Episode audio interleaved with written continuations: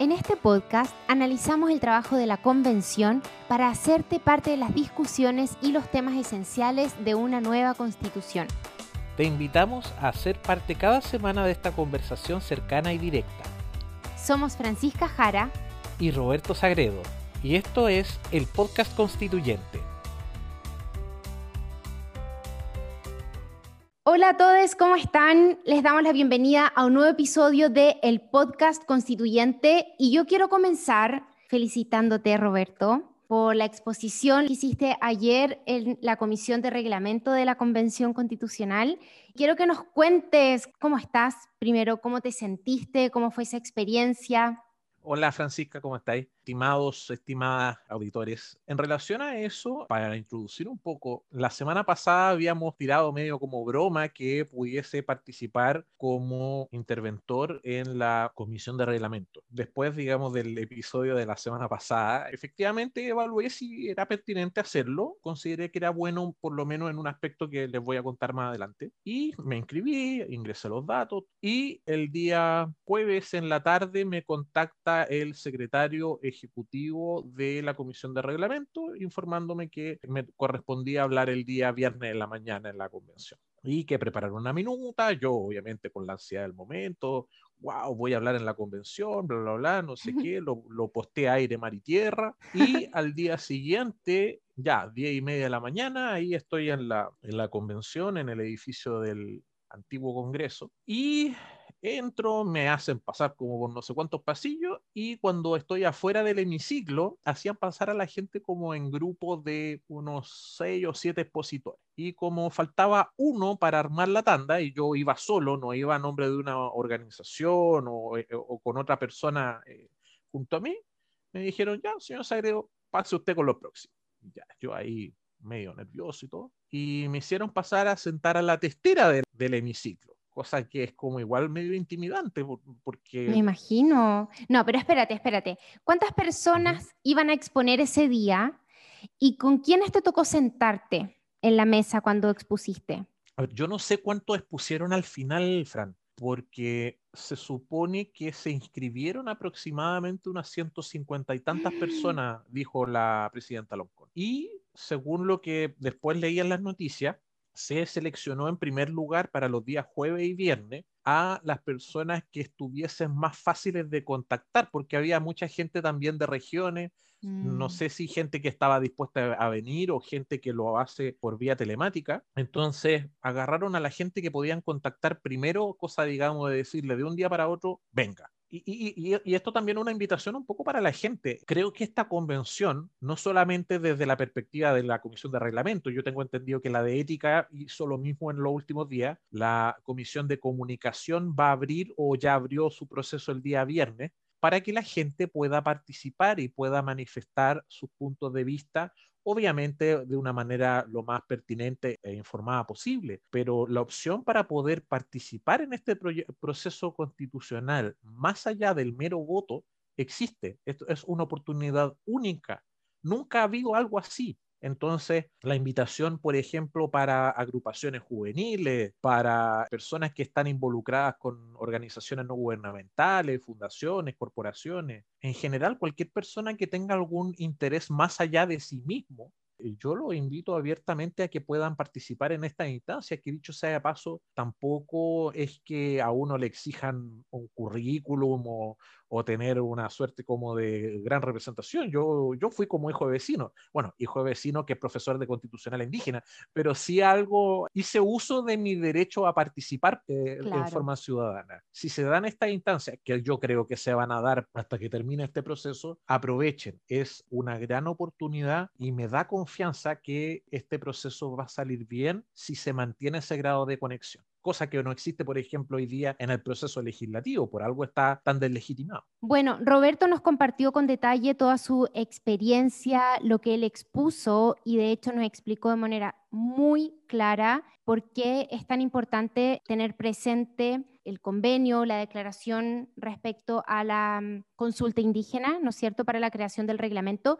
Esto lo van a encontrar en un episodio especial de este podcast que viene a continuación de este boletín semanal para que lo escuchen. Si les interesa especialmente el tema de la consulta indígena, les recomiendo que vayan a escucharlo ya para que además conozcan cómo fue la experiencia de Roberto exponiendo ante la Comisión de Reglamento de la Convención Constitucional. Entonces, Roberto, pasemos a nuestro boletín semanal para contarles a nuestra audiencia qué fue lo que trabajó la convención esta semana o qué puntos relevantes podemos destacar.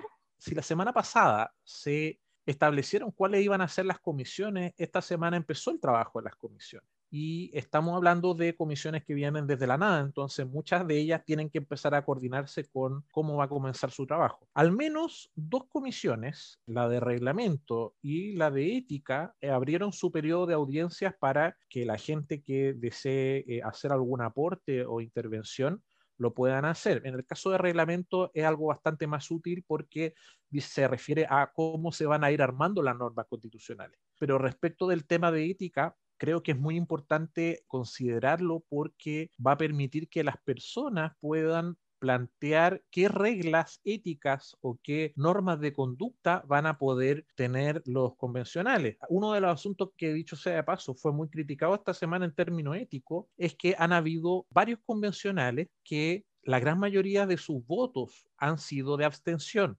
Mm. Entonces, si hay un convencional que pasa puro absteniéndose, siendo que se le eligió y se le está pagando para que vote por opciones en un contexto de redacción de una constitución, bueno, hoy día todavía no se está en el periodo de redacción, pero si esto se repite de aquí en adelante, habla de una persona que no está haciendo su trabajo, equivale a una persona que está sacando la vuelta. Por ejemplo, ocurre en algunos congresos o parlamentos que existe eh, la posibilidad de expulsión incluso de personas que no van o no asisten o no trabajan dentro de la misma cuerpo legislativo. Hay parlamentos como el caso del Parlamento británico, en donde, por ejemplo, los partidarios de la unificación de Irlanda, Irlanda del Norte y la República de Irlanda, ellos son elegidos pero tienen una política de abstencionismo. Ellos no se sientan en su, en su escaño y son como que no existieran, pero tampoco lo pueden sacar de su cargo. Entonces, la idea precisamente aquí es evitar esa situación, que tengamos personas que no trabajen, sobre todo en una época en donde la política está sumamente deslegitimada precisamente porque hay personajes que se pasean por los matinales en lugar de estar votando. Mm. Algo importante sí que ocurrió esta semana fue la ampliación de la mesa directiva, ¿cierto? Yo creo que esto merece un comentario, aunque haya sido un tema político y todavía no constituya un trabajo de fondo de la creación de la constitución y estamos avanzando más allá. Me gustaría escuchar tu opinión al respecto, Robert voy a repetir algo que dije en el primer programa. Yo no estoy a favor para nada de una ampliación de la mesa. Y lo digo ¿por qué? porque es verdad, tiene que existir una conducción de la convención pero la convención se va a componer de distintas comisiones y las comisiones tienen una coordinación paritaria cada una. Entonces, ¿para qué vamos a necesitar más vicepresidencias? Particularmente que sean siete. Son, la mesa estaría compuesta por nueve personas. En total. Presidente, claro, claro vicepresidente, presidente, vicepresidente macro que vendría a ser Jaime Baza y siete integrantes más que representarían a los distintos sectores políticos dentro de la convención. Pero, ¿qué utilidad práctica tiene? Yo ahí, me, por favor, por favor, a los convencionales les pido que me expliquen porque de verdad no entiendo. Mira, ayer escuché una entrevista que le hicieron a Jaime Baza y a Elisa Loncón en Momento Constituyente. No sé si conoces esa plataforma. Está en Instagram, es de Rodrigo Mayorga él es el director, y me gustó mucho lo que explicaba Jaime Baza, que él decía que la decisión de ampliar la mesa fue una decisión súper compleja de tomar, pero les pareció que era lo correcto desde su convicción democrática el poder dar este gesto e incluir a todos en la mesa políticamente, sobre todo con la dificultad que para muchos sectores tenían una postura clara con respecto a que no querían que estuviera representado el sector político de la derecha en la mesa directiva, pero él decía que para ellos era muy importante que eso fuera así, como un gesto democrático de cuál es la convicción, cuál es el objetivo, la visión que se tiene de este proceso constituyente. Y él citaba el ejemplo de lo que ocurrió en el proceso constituyente de Sudáfrica en los 90, ¿no es cierto?, que culminó con la promulgación de la Constitución en 1996, que fue firmada por Nelson Mandela y que fue un proceso que él mencionaba como fuente de inspiración de las decisiones que ellos están tomando, ejemplar, ¿no es cierto? Entender de cómo fue el proceso durante tantas décadas, ¿no es cierto? Desde, 1900, desde los 40 creo que fue, o, 1938, no recuerdo bien, no sé si fue en 1938 o 1948. Que se el, apartheid desde, eh, el apartheid viene como de 48-49, sí. Entonces, que se, definieron, que se definió el apartheid, ¿no es cierto? Estas normas de segregación que culmina a principios de los 90 y que el la nación sudafricana es capaz de generar esta nueva constitución trayendo a todos los sectores, incluso a quienes fueron los que lideraron durante tantas décadas el apartheid, ¿no es cierto? Entonces él decía, la constitución sudafricana no, fue una constitución solamente de, de, negros racialmente, sino que fue de todos los sectores en Sudáfrica, y eso lo mencionaba como una inspiración para poder hacer lo mismo en nuestra, en nuestra historia, en nuestro contexto, ¿sí? Sobre todo considerando lo que conversábamos en el episodio anterior con respecto al tema de la dictadura.